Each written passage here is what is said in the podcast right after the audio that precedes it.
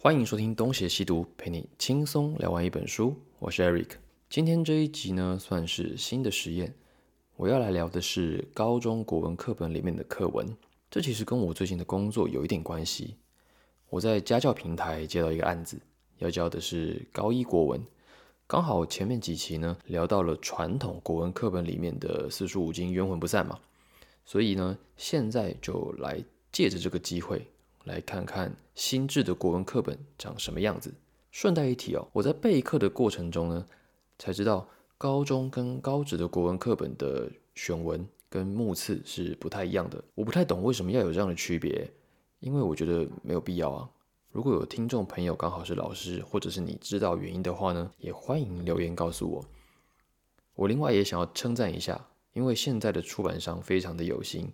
呃，我说的是三明，可能其他的版本也是，他们的线上教材哦，就是他们的教材的线上资源都出的非常的完整。除了课本的档案之外呢，它还有学生的练习单，然后也有教学影片。我在网络上也找到了很多学校老师上传了他们所做的简报。说实在的，我真的觉得现在自学完全没有问题，因为不管是自学还是我备课，我都觉得成本是大大的降低了。那么我选的第一篇课文是华范大学哲学系教授季建志的文章。这个文章的题目呢叫做《感觉到现实的差距》。以前啊，这种白话文的文章啊。学校老师通常都是叫学同学自己回家看一看就好的，因为能讲的东西哦，真的太少了。我拿到课文的时候，其实也有一种这样的感觉，想说啊，这个不就是老人家会在脸书上面写的感想文吗？我每天刷脸书，都没在看这种东西，居然还变成课文了。不过，既然被选成课文了，就代表一定有一点东西是编课本的人所看重的。所以我就试着把文章里面想要强调的东西整理出来，配合时事来讲。那刚好最近就有一则新闻是跟课文相关的，那就是国民法官制度。所以我会先讲一下课文的内容，再接着谈国民法官的话题。那么二零二三年到了，国民法官制度也在元旦正式实施。我相信很多人都已经知道这件事了。只是可能不太理解其中的细节，所以我想把我收集到的资料分享给各位听众，包含什么？包含国民法官的实施办法、国民法官与美国陪陪审团的差异，以及国民法官制度可能的优缺点。当然，我也会稍微讲一点个人意见。听众如果意见跟我不一样的话呢，也欢迎留言告诉我你的想法。好，在节目开始前，我想要把原本。放到最后的话，挪到前面来讲，就是如果听众喜欢我们节目的风格，请到 Apple Podcast 留下你的五星好评，并留下你的评论。各位听众的支持就是对我们最大的鼓励。那么就开始喽。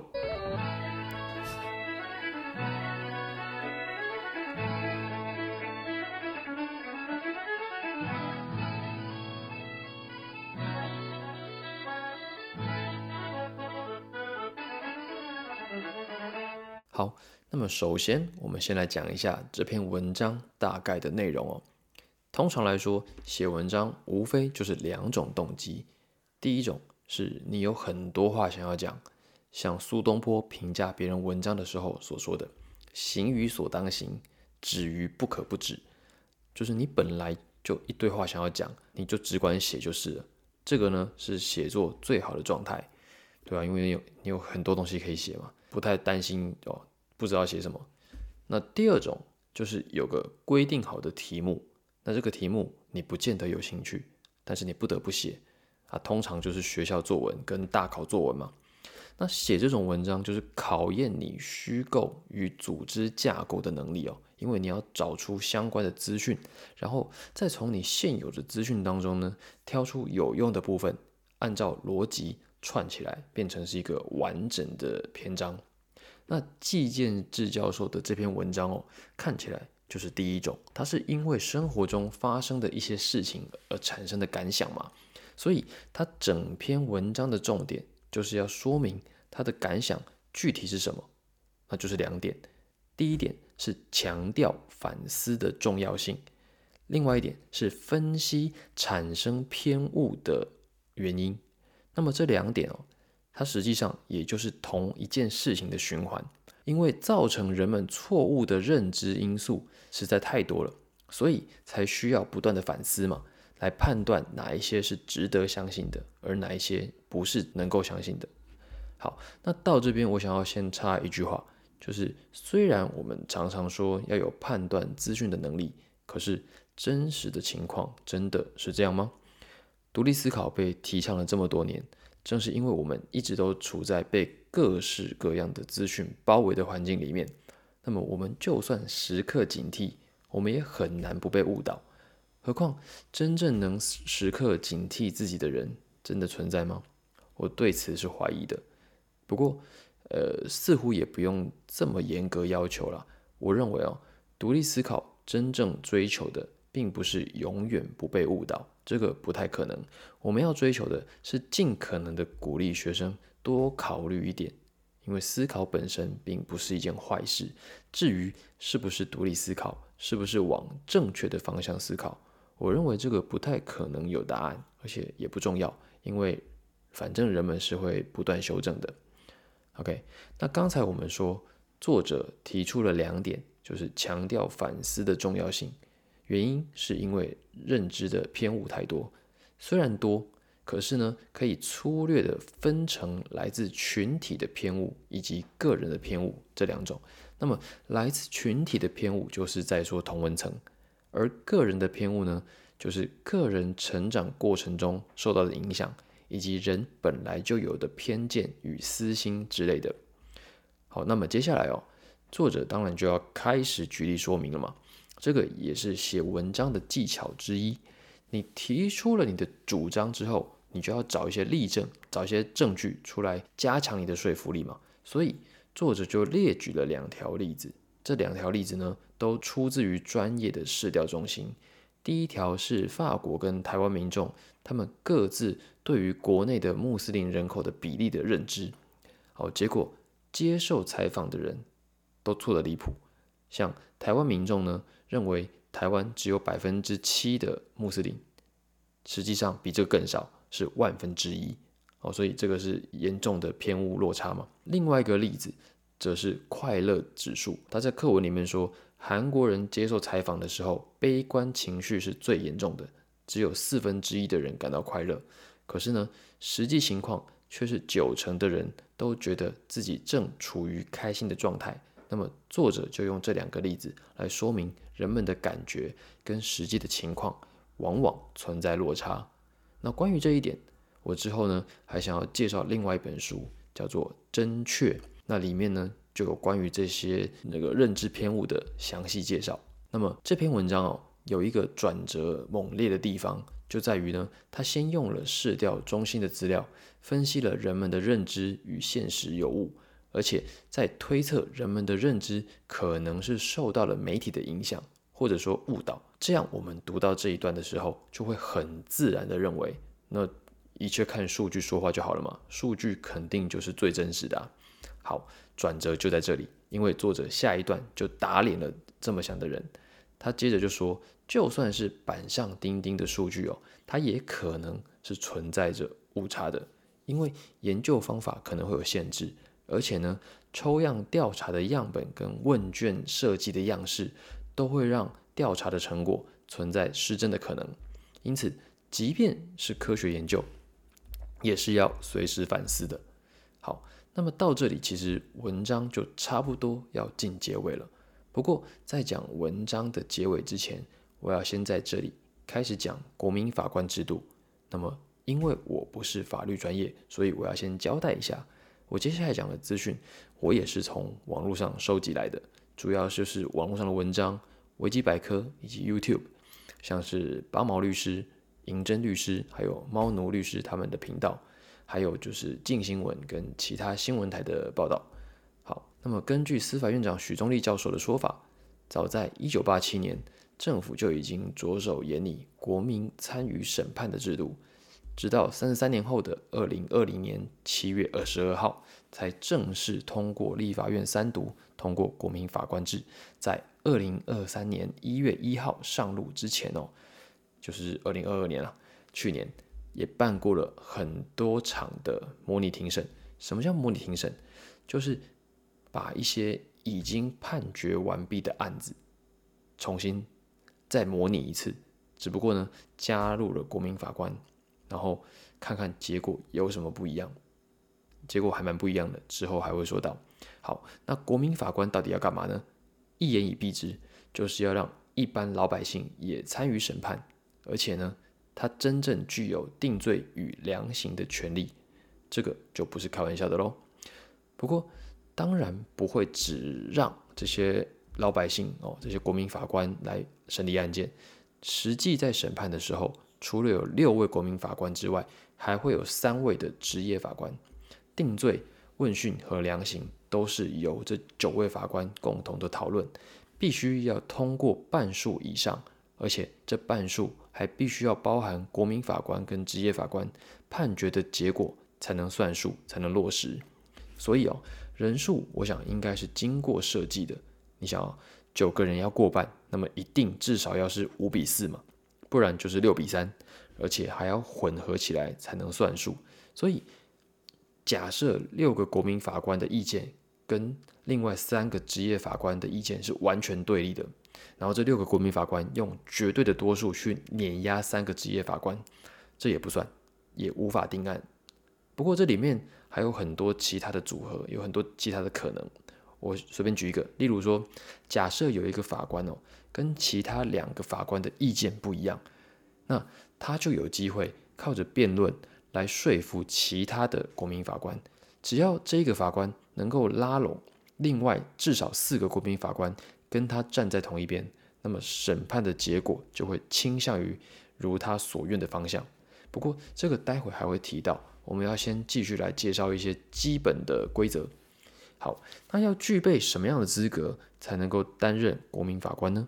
哎，其实蛮令人意外的，因为门槛并不算太高。首先哦，只要你有中华民国的国籍。而且你年满二十三岁，在地方法院的管辖区连续的住满四个月以上，你就有机会被选上。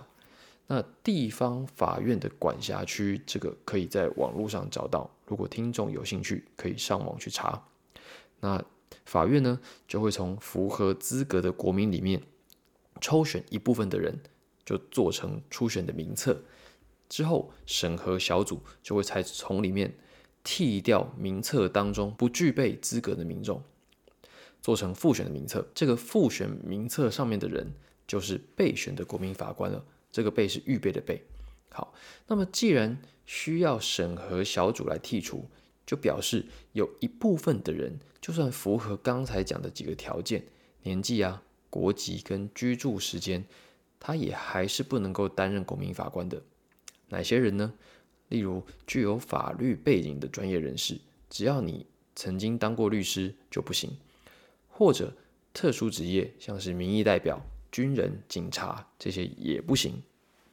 还有就是你要审判的案件跟你有一点关系，或者你本人还涉入其他的案件，这个当然也不行。好，再来就是没有完成基本国民教育的民众也不行，也不会被选上。好。这些都筛掉之后，还要再筛掉一些想法偏激的人，所以会再找那一些备选的国民法官去笔试跟面试。虽然我觉得 想法偏不偏激，其实很难通过笔试面试来审核。不过有做，至少好过什么都没做嘛，对吧？那如果被选上，因为这个是国民应尽的义务，所以是不能不去的。只是审理案件是有钱可以拿的啦，这个车马费一天是三千块，而且公司必须让你请公假，所以我想应该还是有不少人愿意去吧。其实我听到这个条件，我觉得我蛮愿意去的。好，那么国民法官可以参与哪类的案件呢？按照常理来说，应该先让这些素人法官去审判一些小案子就好了吧？哦，没有，没有。国民法官要审判的都是大案子，他们要审判的是死亡相关案件，像是杀人、伤害致死，而且呢，只限于故意犯罪的案子。那另外一个就是最轻十年以上的重案，像是强盗或者强制性交之类的重罪，这些交给国民法官们去审理。那以上这些就是国民法官制的一个基本的概念。那接下来要讲的就是这个制度的优点跟缺点。那就我所看到的正面意见哦，大多都是认为传统法官可能受限于生活经验的狭隘啊，毕竟他们的交友圈可能都是法界的人士嘛，所以他们可能没有一般百姓的常识啊，可能。而国民法官大多都是一般人嘛，他们会把各种职场背景的心得带进法庭里面去，所以针对同一个案子，六个人可能就有六种意见。那这样子不仅让人民可以参与司法，也让多元的观点因此能够进到相对封闭的法院里面去。而且啊，通过这样的制度哦，也能够让一般人参与实际的审判。由于几乎人人都有机会，所以那些还没有被选上的人，他们可能也会有一定程度的压力，所以他们也极有可能会在平时。就先准备一些法律知识，所以如果真的如我所说的话，也就直接促成了全民的法律素养提升，这就是好事一桩嘛。如果真的是这样的话了，好，那缺点呢？当然也不是没有，或者说国民法官制度上路之后要面对的挑战，那还有很多啦。首先第一点哦，就是审判成本就大幅提高了，因为平常哦。检察官啊、律师跟法官都会针对案子里的重点讨论，很多专业知识都是这些人的基本素养了，所以不太需要特别的拿出来解释。可是，一旦有了国民法官的参与，那这个情况就完全不一样了。因为国民法官都是素人，你不把案情跟那些专业知识讲的详细一点，他们怎么可能听得懂呢？因此，所有的检调单位都必须要把那些简报、那些 PowerPoint 做的非常的简单易懂，那表述的时候也必须非常的详细，你不能讲行话，这样一来，审判的时间就很有可能会拉长，呃，应该说绝对会拉长。那么这些都是人力成本，所以它会增加所有的人的工作量啊，所以这个审判成本自然就提高了。好，我额外想要提一点，就是。国民法官参与的案件，基本上是卷证不并送的。那先讲卷证并送。卷证并送的意思就是说，一般案件在开庭之前，法官跟相关人等都会先收到案件的相关描述以及人证物证等的证物说明。所以在开庭之前哦，法官就多少会有一些新证。所谓新证，就是法官依照自己的判断力。对案件已经有了一套自己的看法，啊，反过来说，如果卷证不并送，就表示开庭之前大家都不晓得案件的具体内容，那就等于是集体开箱嘛。你要到到开庭那一天，到了现场，你才会知道到底发生了什么事，你才会知道详情。那第二点就是这些国民法官，他们很有可能会被操弄，为什么呢？这个也是因为缺乏专业素养嘛，所以这些国民法官呢，很有可能会服从权威，或者是诉诸感性。换句话说，这些国民法官很容易会成为这个律师或者是其他的职业法官操弄的对象。这一点跟美国的陪审团其实就有点像，很多影片在。介绍国民法官制的时候，经常会拿电影《失控的陪审团》当做例子。